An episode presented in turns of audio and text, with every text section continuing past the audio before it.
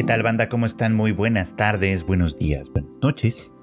Sean siempre bienvenidos a una emisión más de Anime al Diván, este podcast de Tadaima en el que, ya lo saben ustedes, su servidor Floyd Chicken platica siempre sobre lo que está sucediendo en la temporada presente, en este caso la ya casi terminando temporada de primavera de 2022 hasta ahora la mejor del año, creo. Eh, todo lo que hemos visto y lo que todavía tenemos por ver, porque todavía no termina del todo, la verdad es que ha estado espectacular en, términos generales.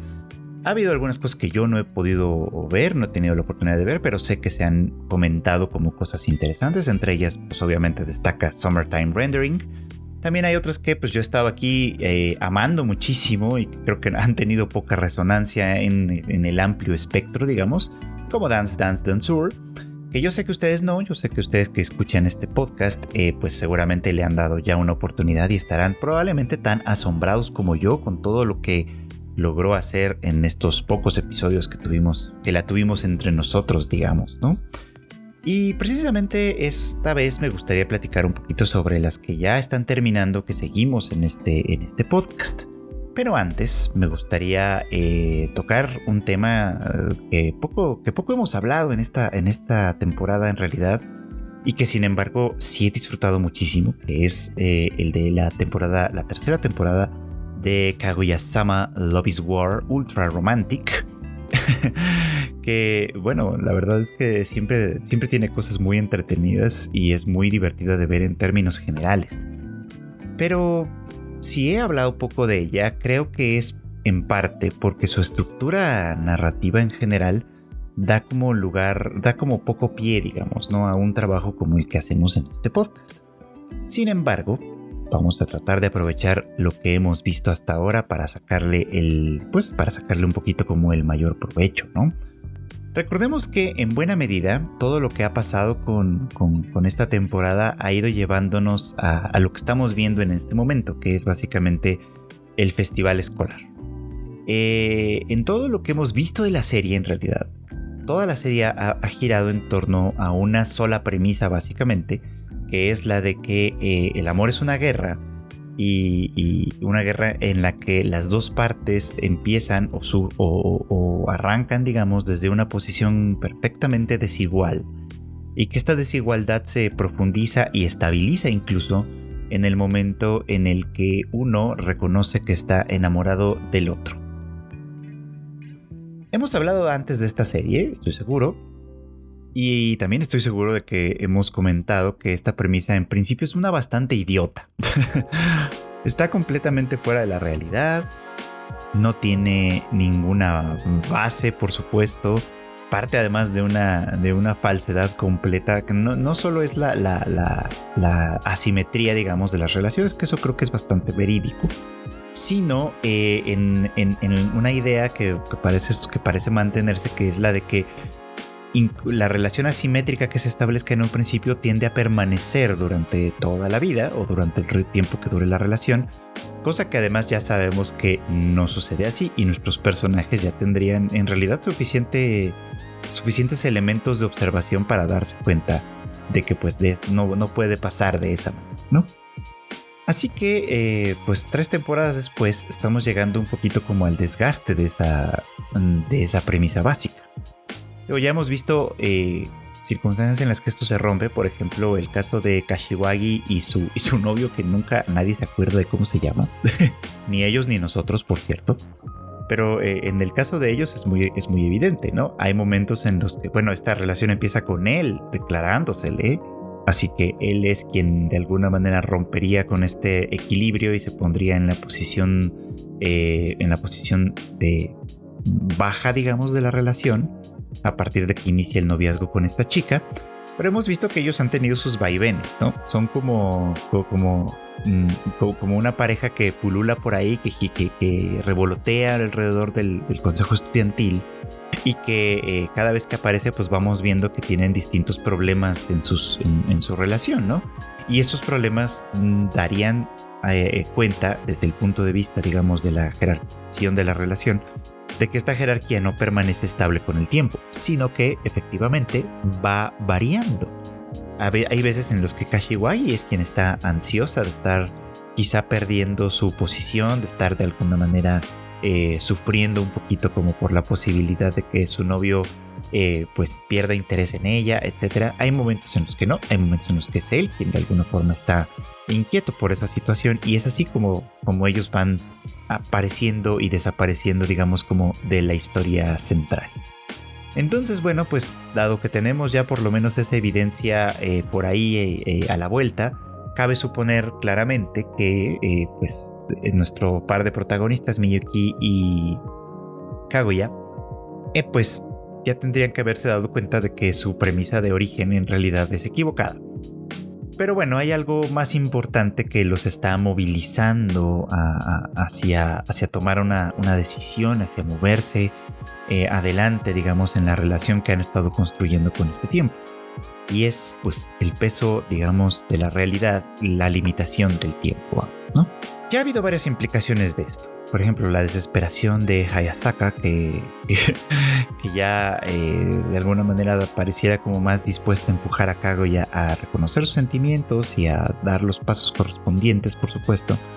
Eh, en fin, hay varias opciones. Pero aquí lo que está pasando y lo que pasó en el último episodio es muy, muy importante. Para quienes ya lo vieron, pues ya saben que, que Miyuki eh, ha decidido hablar seriamente con Kaguya y no es lo que ella pensaba, sino que más bien es informarle que él pues básicamente está ya en su último año en esta escuela porque eh, solicitó y fue aceptado en la Universidad de Stanford de tal forma que pues va a dejar el país, va a dejar la escuela y por lo tanto se va a alejar de Kaguya o al menos esto es lo que entendemos ahora, ¿no? Así que eh, pues la presión del tiempo y lo, lo corto digamos que se empieza a hacer pues pone, pone en, pánico, digamos, toda esta situación. Y es por eso que en realidad él desde, desde hace ya unos episodios declaró que iba a aprovechar el festival estudiantil para por fin declarar sus sentimientos si es que ella no lo hacía primero, ¿no?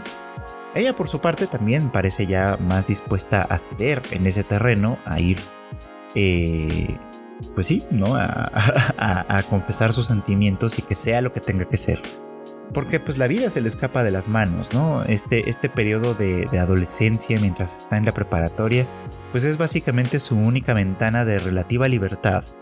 Porque pues al ser parte de una familia tan poderosa como la de ella, mm, pues la verdad es que sus opciones en el futuro puede ser que estén muy muy limitadas en realidad. Curioso, ¿no? Que teniendo muchísimos recursos las opciones parezcan tan limitadas, pero parece que, al menos en su caso, así es. No parece ser el caso necesariamente de Fujiwara o de o de otras chicas que también pertenecen a familias muy adineradas, pero bueno, parece que por lo menos en el caso de Kaguya, pues, pues así es. Así que esta temporada ha sido como una, una, vuelta vertiginosa en ese sentido, ¿no? En la que Miyuki está tratando siempre de, afianzarse a sí mismo, de, de, romper con estas eh, cadenas que le impone su propia inseguridad personal para acercarse finalmente pues a la, chica de la que ha estado enamorado desde hace mucho tiempo. Y hablo de estas cadenas, digamos, como de inseguridad, de porque si bien es una persona con muchísimos talentos, también es alguien que ha eh, ido teniendo que romper como con estas, con estas barreras para llegar a donde está. ¿Se acuerdan ustedes que en el episodio en el que se nos cuenta cómo fue que, se enamoró de Kaguya? Porque obviamente la, reconocía, la identificaba, ¿no? Pero, pero ¿cómo fue que se enamoró de ella? Bueno, pues ya, ya ahí tuvimos oportunidad de ver que eh, él ya tenía pues algunas inseguridades que pesaban sobre sus hombros, ¿no? Estaba en una escuela de gente adinerada, de mucha, de mucha categoría, digamos, pero pues es un chico becado, ¿no? Porque la situación económica de su familia no es muy buena y él pues siempre ha confiado en su capacidad de esforzarse muy duro para, para lograr muchas cosas. Así que, pues con base en ese esfuerzo es que consigue una, una beca, por supuesto, y es que está enrolado en esta escuela, pero pues básicamente todos sus demás compañeros eh, aparte de que tienen una larga historia en esta escuela, porque pues han estado ahí desde siempre, eh, pues pertenecen, insisto, a familias bastante adineradas, a familias que de alguna manera ya, les tienen trazados sus, futuros a estos chicos y que básicamente pues están ahí en estas escuelas como a menudo suele ser para eh, formar vínculos que serán necesarios en la vida futura para establecer alianzas y relaciones que, que serán en beneficio, eh, eh, pues sí, ya, ya cuando sean adultos, en fin. Y que pues la educación como tal, pues no es que sea mala ni mucho menos, pero pasa a segundo plano, por supuesto, ¿no? Un poquito, como suele pasar en estas escuelas. Obviamente, pues el prestigio de la academia pues es lo suficientemente bueno como para mantener todo este sistema funcionando, pero pues es así, ¿no? Y en el caso de, Miyuki, obviamente, pues él está ahí por el prestigio que, ofrece la academia para todo lo que él decida hacer. ¿no? Este prestigio eh, que por supuesto que alcanza para ser internacional, pues es algo sobre el que él estaba eh, persiguiendo en primera instancia, pero pues rodeado constantemente de este tipo de personas, pues es muy claro que él se iba a sentir inseguro, ¿no? Hasta que conoce a Kaguya y se enamora de ella en esta circunstancia peculiar en la que eh, ella olvida, por supuesto, todo lo que. toda la investidura que, que de alguna manera él se imagina que tiene que cuidar para meterse al fango y salvar a una compañera, por supuesto, ¿no? Eh, este gesto heroico de Kaguya, que él interpreta así como un gesto heroico, que sin embargo Kaguya desde una postura mucho más cínica, eh, digamos como que interpreta y evalúa como, como, una relación de poder, siguiendo un poquito como el tono de la serie, eh, pues es lo que hace que él se enamore de ella en primer lugar. Y aquí las cosas empiezan a cambiar, como el amor a veces cambia muchas cosas, ¿no? Eh, porque sí, el, el, amor tiene la capacidad, el poder de transformar muchas cosas. Y es así como vamos a dar, el salto hacia adelante, ¿no? Una vez que eh, Miyuki se ha convertido en el presidente del consejo estudiantil y que ya se ha convertido en su, vicepresidenta, digamos. Eh, pues es, ahí donde de alguna forma empiezan a conocerse un poco más y empiezan a darse cuenta de que, eh, pues de que hay más cosas entre ellos, ¿no? De que, de ellos son mucho más de lo que pensaban en primer lugar. Por ejemplo, Kaguya empieza a descubrir que, las relaciones que establece con otras personas no necesariamente son de poder, que pueden ser de amistad genuina e incluso pueden estar puestas en esos términos a pesar de que de no tener, eh, por así decirlo, mm, las mismas características o de, tener eh, puntos demasiado en común.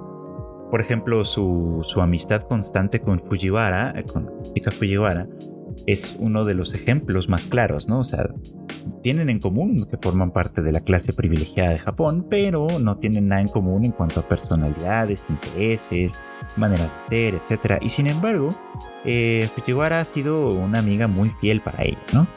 Eh, descubrió, por ejemplo, un lado más maternal de sí misma, quizá cuidando un poquito como de, de Ishigami, ¿no? En quien confía mucho, por supuesto, eh, aunque a veces su, su, manera un tanto, un tanto creepy de ser le, da cierta repelús, vamos, pero, pero mm, sin embargo, pese a todo esto, Kago ha descubierto que, pues, en el, no tan en el fondo, en realidad es un muy buen chico, con, con un importante sentido de la justicia y de lo que está bien. Eh, que a pesar de sus comentarios sardónicos y tal, en realidad puede ser muy, muy tierno y ella se ha abocado un poco como a, protegerlo, ¿no? A cuidarlo, a, echarlo adelante de, alguna forma, ¿no? A sacarlo del, pues de, del, de la cueva en la que de pronto está oculto, teniendo en cuenta los acontecimientos que vimos la temporada pasada, por supuesto, ¿no? Y también ha reconocido, por supuesto, a Miyuki, que pese a no pertenecer a su misma clase, es alguien que eh, a, base de puro esfuerzo, a base de puro trabajo, que es su principal característica salvadora, digamos, ¿no? Ha llegado a donde está, se ha posicionado eh, en, este, en esta escuela, vamos, y ha conseguido incluso el respeto de todos sus compañeros, ¿no? Pese a que, pues en realidad, desde el punto de vista más, más, más crudo, él no pertenece, digamos, ¿no? A este, a este mundillo de ninguna forma. Así que pues esto ha ido ganándole un poco como su corazón, claramente, la ha ido suavizando y se ha dado cuenta de eso, de eso sobre todo, ¿no? De que sus relaciones no necesariamente son relaciones de poder en las que ella al hacerle un favor a alguien más eh, eh, adquiere, digamos, como, como cierto... Eh, pues como cierto poder sobre las otras personas, que eso fue lo que ella hizo cuando salvó a esta chica, ¿no? Aunque Miyuki lo haya interpretado de una manera diferente, eso fue lo que ella hizo en primera instancia, ¿no? Pero poco a poco ha ido cambiando y eso por lo tanto también va cambiando su perspectiva del amor. Si recordaremos que al principio eh, ella reconocía muy, muy, muy en sí misma que pues eh, Miyuki le gustaba, pero que obviamente pues ella no se iba a bajar de su pedestal para reconocerlo, aunque si él de alguna forma se le ofrecía, se decía entonces, ¿no? casi como un esclavo, pues ella iba probablemente a aceptarle y probablemente a salir con él, a darle la oportunidad. Siempre y cuando se conservara, por supuesto, esta jerarquía implícita, ¿no? Y Miyuki, que no me queda muy claro él cómo fue que entró en esa dinámica, pero pues él también de alguna manera estaba también ya pensándolo desde ese lugar, ¿no? En el que ella pues era un gran partido obviamente para alguien como él, pero que por supuesto él tenía su orgullo y por lo tanto no se iba a dejar tampoco eh, seducir tan fácilmente, ¿no? Por, por, la belleza y el poderío de Kaguya, de tal forma que pues ella tendría que bajarse de ese pedestal para, para, para poner el, el, piso más plano, digamos, y entonces sí tener una relación probablemente, ¿no? Bueno, todo esto ya está quedando atrás, por fortuna, ¿no? Porque obviamente pues esto tiene sus límites y aunque hasta ahorita ha sido un gran viaje, eh, creo que sí es necesario de pronto ir cambiando de página para, poder, para que la serie alcance pues, su máximo esplendor.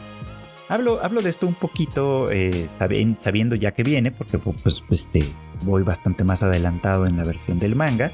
Pero, eh, pero bueno, no les voy a echar el spoiler, solo quiero decir que en este punto en el que las cosas empiezan a, torcerse y la premisa fundamental de la serie empieza a transgredirse de una manera mucho más importante, es necesario para que otras cosas puedan suceder, por supuesto, ¿no? Y esto es muy muy importante. Entonces, esa transgresión de, su premisa básica, que es lo que estamos viendo prácticamente en este punto, es muy importante, ¿no? Y es muy importante porque, en primer lugar, hace, eh, está, está restableciendo, digamos, el orden, ¿no? Si partimos de una premisa falsa e infantil sobre el amor, que es básicamente que el amor es únicamente una relación de poder, no digo que no lo sea, solo que es, en la premisa de esta serie es que es únicamente una relación de poder y que además es asimétrica y que además tiende a permanecer eh, estable, digamos, por el, con el paso del tiempo, bueno, pues todo esto ya se está rompiendo. Ya sabemos que no necesariamente permanece esa asimetría, o al menos no la misma asimetría, por un largo periodo de tiempo. Ya sabemos además que el amor no solo es una relación de poder, aunque puede tener esas características. Ya sabemos pues muchas cosas. Lo sabemos nosotros, lo saben los personajes y es entonces el momento en el que ambos pueden quizás sincerarse y llegar a, pues a un estado distinto, por supuesto, ¿no? Y lo decía al principio, en parte esto también ayuda porque la realidad se impone y la realidad es que Miyuki no ha abandonado su, proyecto personal de estudiar en el extranjero, de estudiar en una universidad de mucho prestigio y reconocimiento, porque pues él tiene planes obviamente, ¿no? Para su vida que no pueden depender únicamente del amor que él sienta por una chica con quien comparte la escuela, por supuesto, ¿no? Con quien comparte el club en este caso. Este, entonces, pues viendo, digamos, como que su futuro a larga distancia, eh, pues él obviamente está tomando las decisiones pertinentes y eso también obliga a ser honesto consigo mismo, a reconocer eh, eh, la importancia del amor que siente por Kaguya, por supuesto. Y Kaguya también, obviamente, a su ritmo, que es bastante lento, va también reconociendo esta parte, ¿no?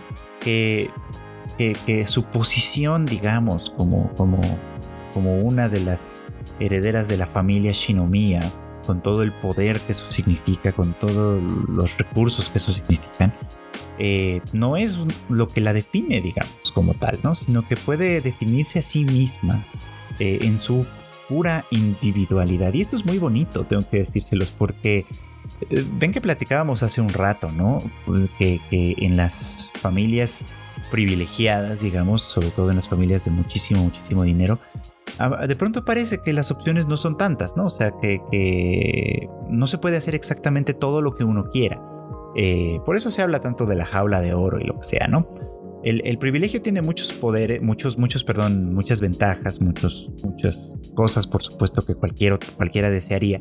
Pero aparentemente en un nivel muy individual también tiene muchas limitaciones, ¿no? Precisamente porque lo individual siempre se tiene que sacrificar al, al digamos, como a los intereses del grupo, ¿no? Y es ahí donde de alguna forma pues las cosas no necesariamente puede ser que funcionen bien. Obviamente pues, estamos hablando desde una postura en la que desconocemos, pero vamos a seguir esta corriente. La cuestión es que es bonito precisamente por eso, porque Kaguya, que antes se definía a sí misma como una shinomiya, con todo el peso y con toda la carga y con todo lo que eso significa, creo que a partir de que, de que está experimentando esta forma de amor, es que se puede definir a sí misma de una manera individual, ya no tanto como una Shinomiya, sino como Kaguya secas. Y es por eso que puede romper con esta, con, esta traba mental, digamos, y quizá reconocer también lo que siente por mí. Así que pues estaremos al pendiente obviamente de lo que venga en el último episodio que ya se anunció que va a tener una duración de una hora. Bueno, tal vez menos, porque en realidad si, el anuncio viene de Japón y está contemplando su emisión televisiva, bueno, hay que tener en cuenta que ahí los pasan con anuncios comerciales. Entonces puede ser que la emisión sí dure una hora, aunque en realidad los capítulos duren, pues no sé, a lo mejor 40 minutos, 45 ya en total, pero bueno, sea como sea, va a ser un capítulo más largo de lo que estamos acostumbrados y esperemos que sea un gran, gran final de temporada. Y bueno, la que sí terminó ya, eh, terminó ya su emisión esta temporada de primavera fue eh, Yaboy Kongming o Paripikome, esta preciosa, preciosa serie que supo sorprendernos, supo, supo gustar, supo ganarse nuestro corazón, por supuesto. Eh, y llegó a su, a su final de una manera que era, por supuesto, creo yo, bastante previsible eh, dado todo lo que había estado construyendo, pero no por eso deja de ser menos emotiva. Creo que esa es la palabra con la que podemos describir y definir, por supuesto, a, esta, a esta serie y a este final de temporada, que también espero que sea final de temporada porque me gustaría ver más de, la carrera y las aventuras de Kongming y Eiko, pero bueno, pues mm, por lo pronto, aun si la serie terminara aquí, la verdad es que yo estoy bastante, bastante satisfecho con lo que se logró. Y es que bueno, pues llegó el momento del enfrentamiento final, que era lo que, lo que quedaba pendiente, entre Eiko y Azalea, o más precisamente entre Eiko y Nanami, que, eh, bueno, pues ambas estaban compitiendo por, este, por estos 100.000 likes para poder llegar a presentarse en el Summer Sonia, este, un festival grandísimo, importante, que pues cuando a Eiko se le ofreció esta oportunidad de participar además en el, en el, en el proyecto de los 100.000 likes, pues este, eh, la carrera se veía muy, muy lejana, pues porque a pesar de que estaba haciendo bien las cosas y estaba logrando pues básicamente pues su, posición, estaba logrando afianzar su posición como una cantante en el ámbito indie, digamos, en el ámbito independiente de, Shibuya. Bueno, pues este, dar el salto para presentarse en el Summer Sonia, por supuesto que este sería eh, eh, pues un gran empujón en su carrera, probablemente, ¿no? Digo probablemente porque además, pues obviamente presentarse en un escenario gigantesco, pues es exponerse a más gente y, las posibilidades tanto de gustar a un gran público como de no llegar, pues son muy muy grandes, ¿no? Ahora aquí lo interesante de todo esto es que eh, eh, ya lo habíamos platicado antes. Todo esto nace de, eh, de que Kongming se, se, termina embelesado, digamos, con la voz de Eiko y cree de manera muy honesta que ella tiene todo para embelezar a muchísimas más personas, más allá de él mismo, ¿no? Él, pues aquí digamos que tiene la capacidad de ver lo que es un diamante en bruto, ¿no? Algo que necesita ser pulido, al, al que se le necesita extraer el brillo, ¿no? Y entonces, desde que la conoció y hasta el final de esta serie, pues él eh, fielmente se dedicó a trabajar para ella, abriéndole paso, abriéndole el camino, quitándole a sus enemigos de enfrente, pues, ¿no? Para que ella lograra hacer, pues, todo lo que, lo que le faltaba por hacer desde luego, ¿no? Y pues en este caso vimos un paralelismo muy muy interesante. Digo, aquí ya también lo he comentado, yo desconozco las, fuentes históricas, digamos, en las que se basa este personaje de Kongming, pero me llama mucho la atención cómo aparentemente pues toman eh, elementos de sus batallas más este, sobresalientes, que casi parecen como de ensueño, para convertirlos en estrategias de, marketing en algún momento dado y enfrentar así a, el reto, digamos, de, ir avanzando la carrera de Eiko, por supuesto, ¿no? Eh, esta, última me pareció muy muy interesante, por supuesto, ¿no? Que hace referencia a este momento en el que se tienen que hacer un enfrentamiento, no hay suficientes flechas, digamos, como para los arqueros, y entonces mediante un engaño, eh, en el pasado eh, provocaría, ¿no? Que, su enemigo arrojara flechas, ¿no? Hacia, hacia pues, pues unas marionetas prácticamente, ¿no? Eh, guiadas por él y eh, con la posibilidad, con la oportunidad, más bien con la intención de recolectar esas mismas flechas y usarlas para su propio ejército, desde luego, ¿no? Pues aquí fue un poco como lo mismo y por eso me pareció muy muy interesante, ¿no? Porque eh, Azalea, que había ido pues logrando obviamente pues, pues un, crecimiento consistente en cuanto a los likes para, para llegar al Summer Sonia, había hecho un anuncio oficial de que iban a estar en alguna parte de Shibuya presentando eh, el, código QR para poder hacerlo de los likes y este y, dando obviamente pues un, pequeño concierto eh, ahí para la gente no entonces pues eso tenía obviamente pues a los fans vueltos locos buscando por todo Shibuya para encontrar el, el, código QR y eh, aprovecha esta estrategia que pues él eh, ve, prevé de alguna forma cómo puede suceder para, para presentarse de antemano, o sea, para llegar antes que Azalea junto con Eiko, pedirle a ella que cante su propia versión de, esta canción, confundiendo así un poco como a los espectadores de Azalea, para que le dieran algunos likes a, a, Eiko sin saber que se los estaban dando pues a la persona equivocada. Una forma muy ingeniosa de robarle las flechas, por así decirlo, ¿no? La cosa es que este, pues esto llevó a un enfrentamiento frontal, como era de esperarse, en el que Azalia hace su presentación ahí mismo, justo frente al escenario preparado para, para Eiko.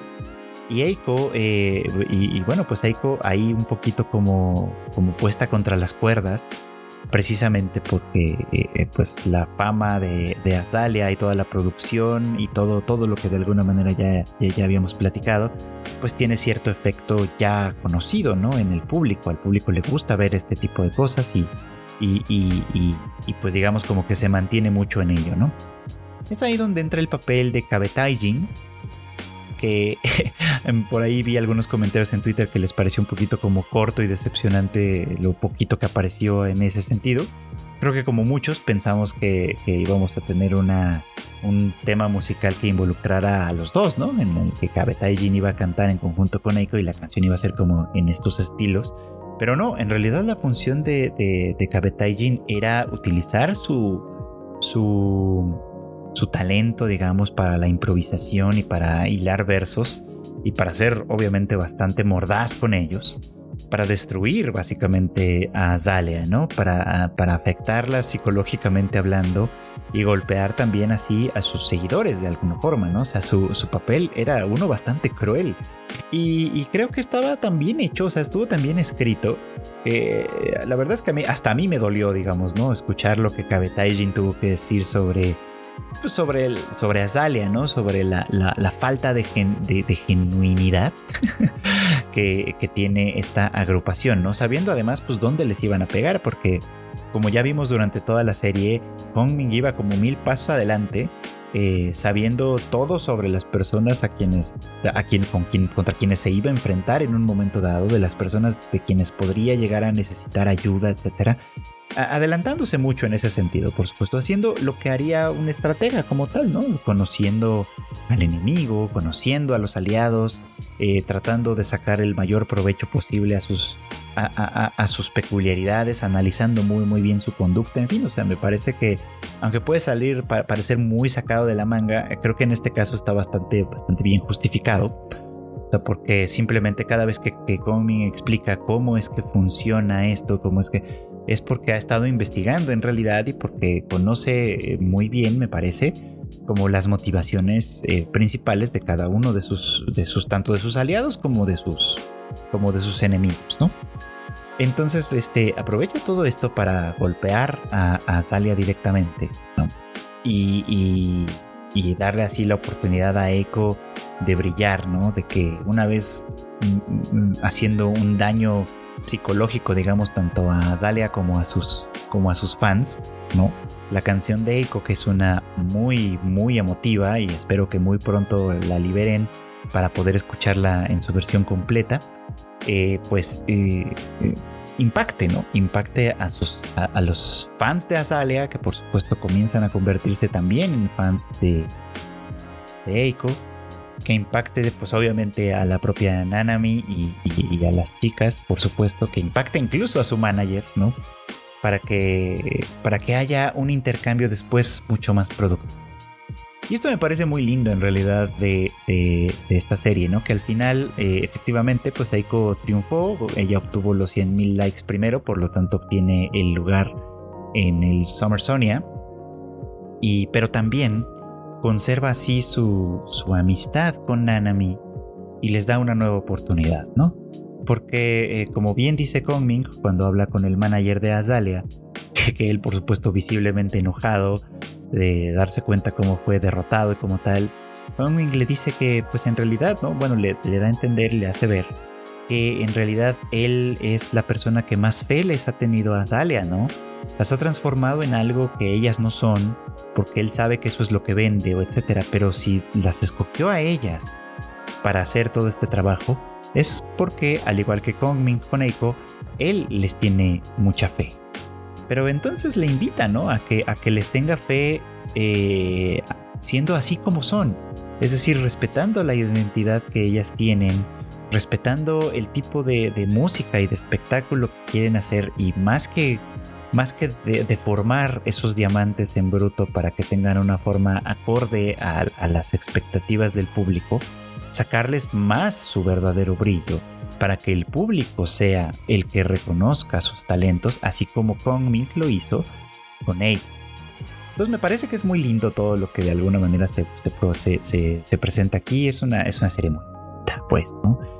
Que pese a que tiene conflicto, pese a que tiene cosas fuertes y duras, enfrentamientos y cosas así, al final me parece que nos cuenta una historia eh, en la que, en la que privan muchas cosas, bueno, más bien en la que, en la que priman, más que privan, en la que priman muchas cosas, en las que, en las que eh, el amor, por ejemplo, el amor que se pueden tener dos amigas como Eiko y Nanami, ¿no? Eh, el amor que puede tenerle Kongmin a Eiko, especialmente a su, a su voz, que es muy claro que él respeta mucho, mucho a, su, a su cantante, ¿no? Es mucho más importante que muchas otras cosas, ¿no? Y que con eso se pueden lograr además muchas cosas. Que puedes enfrentarte a los enemigos sin tener necesariamente que destruirlos, ¿no? Que puedes vencerles en algún terreno y no necesariamente tienes que eh, pasarles por encima, ¿no? Que la competencia no necesariamente tiene que ser eh, eh, destructiva, vamos, ¿no? Sino que se puede competir de una manera muy, muy, muy amigable y muy, muy saludable también, ¿no? Y que esto de verdad es lo que haría eh, de, toda, de cualquier industria, creo yo, algo bastante mejor, ¿no? No se trata de, de competir para destruir al otro, sino de competir para construir. Porque cuando se puede hacer de esa manera, se logran grandes cosas. Y creo que esta es una serie que funcionó mucho en ese sentido. Y funcionó mucho en ese sentido, me parece a mí, haciendo una sutil crítica, como en realidad funciona el medio eh, musical y artístico de Japón, que tiende a ser, sí, bastante destructivo, que tiende a ser bastante voraz, ¿no? Eh, eh, comiéndose, o sea, con donde las grandes compañías pues van devorando y van transformando, por supuesto, a, algunos artistas, ¿no? Donde obviamente pues el talento nuevo y desconocido tiene poco, poca cabida, ¿no? Este, y pocos espacios y muchas veces pues termina siendo pues, destruido también, ¿no? Por otros, por otros intereses diferentes, por supuesto. Entonces creo que hay por ahí una crítica interesante, sutil. No va, no va por supuesto de esto esta serie, va más bien de mostrarnos a este inverosímil personaje en una situación completamente inverosímil, pero ganándose por supuesto nuestro corazón.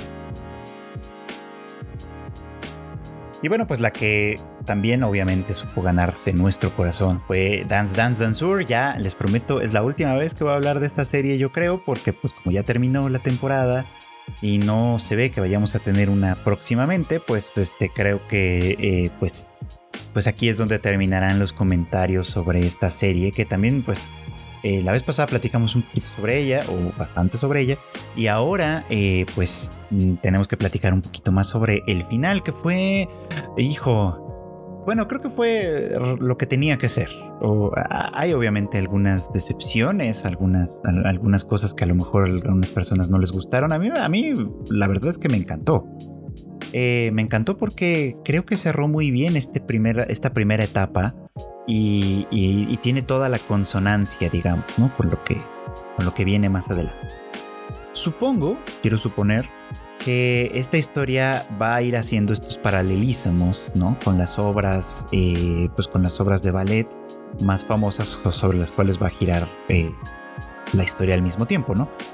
Digo esto porque estos primeros, pues, estos 11 episodios, de alguna manera giraron sobre todo en torno al lago de los cisnes, eh, obviamente pues era, era la pieza en la que normalmente trabajaban, la pieza que presentaron en el festival aquel eh, y finalmente fue lo que se representó en estas últimas escenas en las que esto Ruo está pues bailando, ¿no? Frente a, frente a la abuela, eh, el papel de, pues el papel femenino, vamos, ¿no?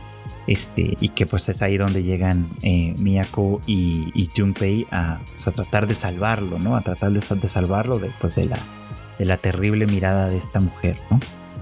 Eh, obviamente, pues sí, el, lago de los cisnes va siendo ahí como este paralelismo en el que pues ellos también terminan escenificando esta, esta, pues esta batalla, ¿no? En la que, en la que ambos desean a la misma chica, por supuesto, y solo uno puede ser el príncipe como tal, ¿no? Ahora, lo interesante aquí es que pues justamente lo que tuvimos oportunidad de ver fue precisamente la variación eh, que, se, que, se realizaba entre, entre ambos, ¿no? En la que el villano es quien se queda con la chica, por supuesto, ¿no? Y es eh, el héroe quien pierde en esta, en esta historia, ¿no? Esta variación obviamente nace de lo que platicábamos la, la semana pasada, ¿no? De que eh, está, es un personaje profundamente dañado, ¿no? Un, chico a quien, a quien de alguna manera las circunstancias de su vida, de su nacimiento incluso, eh, pusieron una maldición sobre su cabeza y, aunque es, un, bailarín de grandísimo talento, un bailarín que por supuesto que logra grandes cosas a partir de ello, a partir de, a partir de todo el sufrimiento que ha tenido que pasar, por supuesto, ¿no? Eh, este mismo sufrimiento le hace perder el piso, le, impide convertirse en, un artista de verdad como tal, ¿no? ¿Por qué? Pues creo que porque eh, un chico de su edad y de cualquier edad en realidad, pero un chico de su edad, pues necesita el apoyo, necesita el soporte de, de alguien que le ame, ¿no? Y no solo alguien que le use. Eh, la abuela, pues a final de cuentas lo usaba como una especie de proxy de su madre, ¿no? Este, su madre que abandonó todo lo que, eh, lo que ella había tratado de hacer, había tratado de convertirla pues en una, en una bailarina de ballet de, de, corte y de profesional, digamos, ¿no? Que lograra hacerlo todo. Sin embargo, ella optó por un camino completamente diferente, supongo que al ser víctima del mismo abuso de, la abuela, pues ella también optó por un camino completamente diferente. Pero sin poder liberarse del todo de esto, pues le dejó a Ruo, ¿no? A la abuela, ¿no? Le dejó una especie como de carnada para que ella hiciera con él lo que quisiera y, básicamente pues dejándole a él profundas heridas que no sanan fácilmente, ¿no? Y una de las pocas eh, luces en su vida había sido Miyako, que, que, bueno, pues como ya vimos, el desarrollo de ella misma, lo platicábamos también la semana pasada, no estuvo desprovisto de, de, tropiezos, dado que su madre, Chizuru, aparentemente queriendo protegerla de la frustración y de todo, y, de la dureza de este mundo del ballet, eh, pues de alguna manera la, empujaba a no elegir la carrera profesional, ¿no? Aunque, aunque a ella le gustara el ballet, eh, pues se trataba de eso, ¿no? De que no eligiera la carrera profesional. Esto me pareció particularmente duro y feo. o sea, no, no es que me parezca mal dentro del contexto de la serie, pero sí fue como de, uy, qué, doloroso es esto. Porque lo platicábamos la semana pasada, ¿no? De una manera muy sutil en ese capítulo anterior, la serie nos muestra cómo Miyako, eh, pues en realidad nunca tiene una decisión propia, ¿no? Todos deciden por ella. Su madre decide que ella no puede eh, eh, o, que ya no debería seguir por la, con la, carrera profesional. Eh, Junpei decide, bueno, bueno, Ruo decide también primero por ella que, la distancia, digamos, ¿no?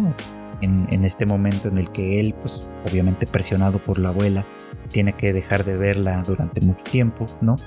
Eh, y finalmente Junpei decide por ella que, que, su, que su rol no está junto a él, sino junto a Ruo, ¿no? Y ella con amargura, me parece. Lo asume, ¿no? Y, entonces se queda con, se queda con Uru. Ahora llega este momento, está en este último capítulo llega esta escena en la que Chizuru, pues obviamente que va llegando para ver a la abuela, este, alguien tiene que ser responsable de una mujer ya eh, padeciendo una demencia muy profunda, etcétera. Bueno, y ve toda esta escena y se da cuenta de lo que está sucediendo en realidad, se da cuenta de que estos tres chicos están escenificando este drama, ¿no?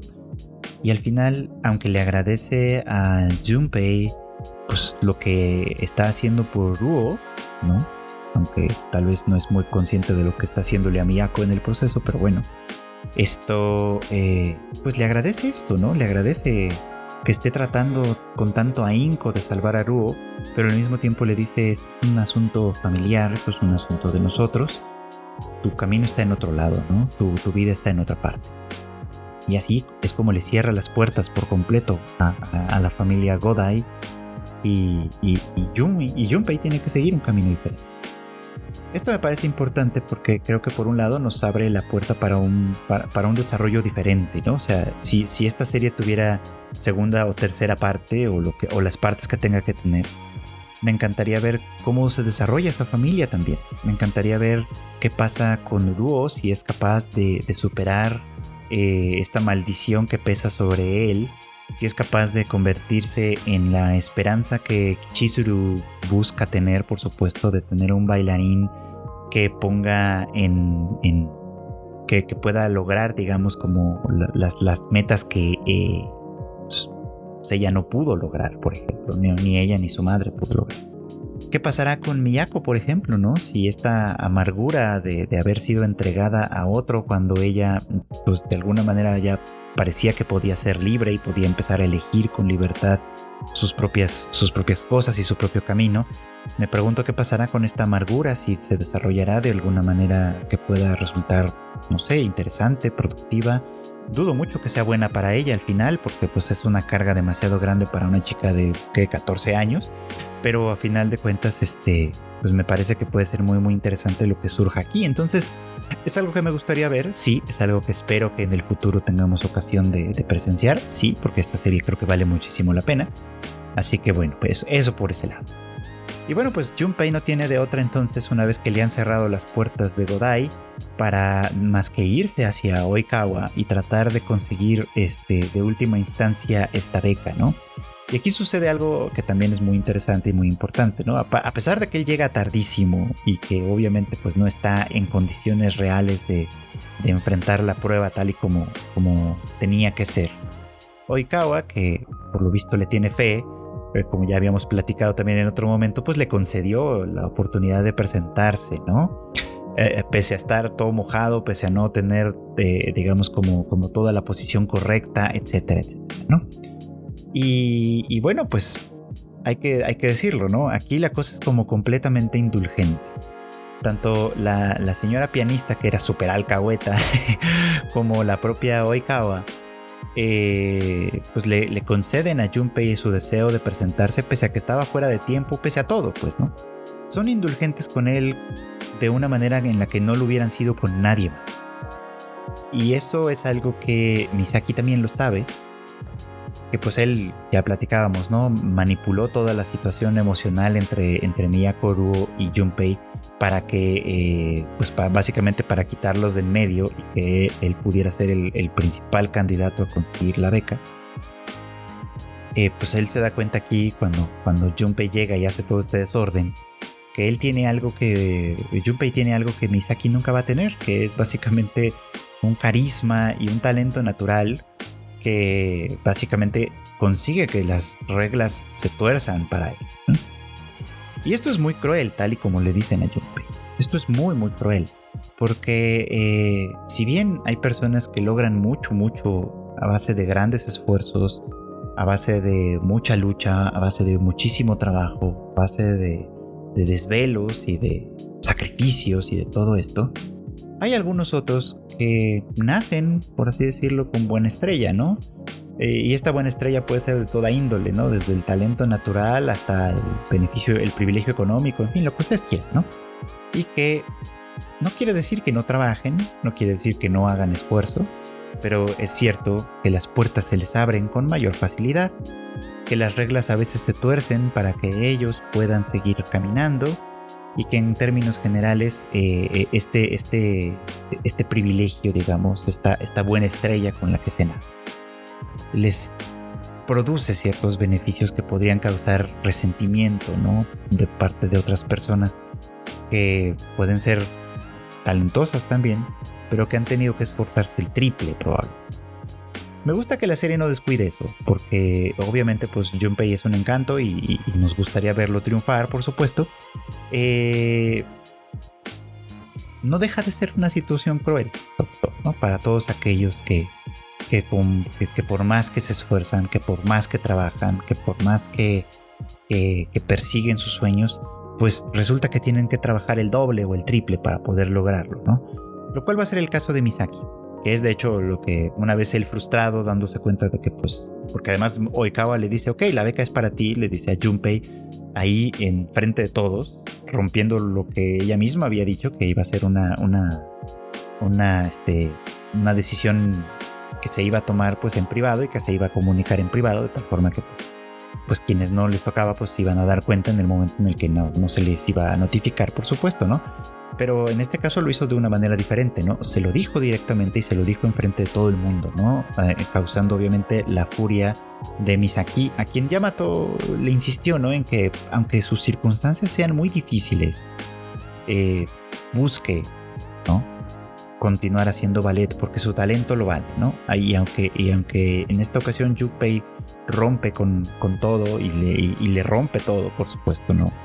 Eh, eso no quiere decir que el camino esté cerrado para él por completo. Así que pues es algo que también me gustaría ver. O sea, de hecho es algo que también me gustaría mucho ver en adelante, que es lo que sucede con Misaki, si logrará conservar, si logrará seguir adelante con el ballet, si encontrará alguna alternativa y obviamente se convertirá eventualmente en un rival muy rudo, ¿no? Muy duro para, para, para Junpei, ¿no? Que creo que iría para allá, ¿no? O sea, creo que lo que ha ido construyendo la serie sería eso, ¿no? Para ir presentándonos las carreras de, todos los personajes que se nos han ido mostrando, obviamente siguiendo sobre la línea de Junpei, pero viendo cómo pues estos desencuentros creo que seguramente tendrán muchísimo que ver en el futuro de sus respectivos desarrollos. Así que, eh, pues esta serie lo ha tenido todo. Me, sorprende de verdad que en estos, en, que en solo 11 episodios haya logrado tantísimas cosas haya construido tan, de, manera tan buena a tantos personajes, a los necesarios pues para contar esta historia y para sembrar además la posibilidad de algo mucho más grande. Así que ojalá tengamos la oportunidad de ver esto, de ver el futuro de esta serie animado. Si no, ojalá que tengamos la oportunidad cuando menos de leerlo en manga. Ya fenomenal, por supuesto, creo que esta es una historia que vale muchísimo la pena, va mucho más allá de lo que de lo que yo creí que iba a ser y terminó convirtiéndose sin lugar a dudas en mi favorita esta temporada. Y bueno, pues esto fue todo por hoy. Muchas gracias como siempre por acompañarme en el anime al diván. Ya saben que este podcast sale todos los miércoles en algún momento del día y lo pueden encontrar en todas las plataformas de podcast. Ya saben, Spotify, Google Podcast, Apple Podcast, en fin, y muchas otras también. Ahí lo pueden encontrar para su eh, comodidad y deleite desde luego, ¿no? Eh, acá en la familia de Tadaima pues tenemos más, más, este, más contenido. Tenemos el Shuffle con Kika, en el que se habla de películas, series y demás. El Rage Quit, en el que Marmota y Q, por supuesto, eh, hablan sobre la industria de los videojuegos, los chismes y todo lo que va sucediendo en las noticias de ese, de ese mundillo tan interesante. Y bueno, pues además tenemos todo el equipo en conjunto, el Tadaima Live que eh, se hace todos los miércoles en punto de las 8.30 de la noche, hora de la Ciudad de México, y que pueden ustedes ver en vivo a través de nuestros canales en YouTube, en eh, Twitch y también en Facebook y por supuesto después también en un formato de podcast para que lo disfruten si solo si lo prefieren en ese formato. Recuerden también que todas las noticias, las más importantes también están en tadaima.com.mx. Eh, yo pues no tengo más que despedirme agradeciéndoles siempre su preferencia y recordándoles, deseándoles más bien que pasen muy buenas noches, buenas tardes o buenos días.